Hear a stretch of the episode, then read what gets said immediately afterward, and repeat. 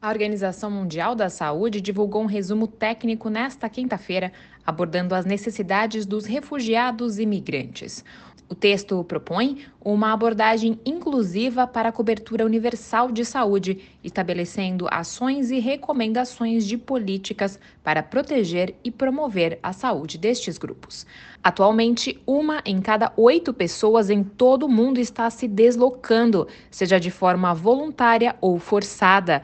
A OMS alerta que as condições em que viajam e se estabelecem no novo destino podem ter impactos profundos e duradouros na saúde física e mental e no bem-estar das pessoas em movimento, especialmente se não forem tratadas.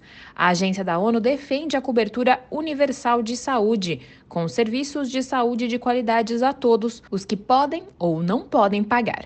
Mas diferenças culturais e linguísticas, barreiras financeiras, estigma, discriminação e preço alto, muitas vezes dificultam que muitos refugiados e imigrantes em situações vulneráveis tenham acesso a serviços de saúde. O texto indica a urgência do progresso para alcançar metas e compromissos globais com a equidade na saúde para refugiados e imigrantes.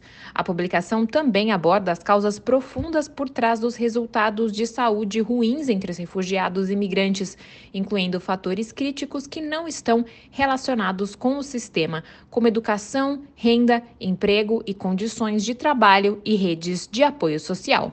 Da ONU News em Nova York, Mayra Lopes.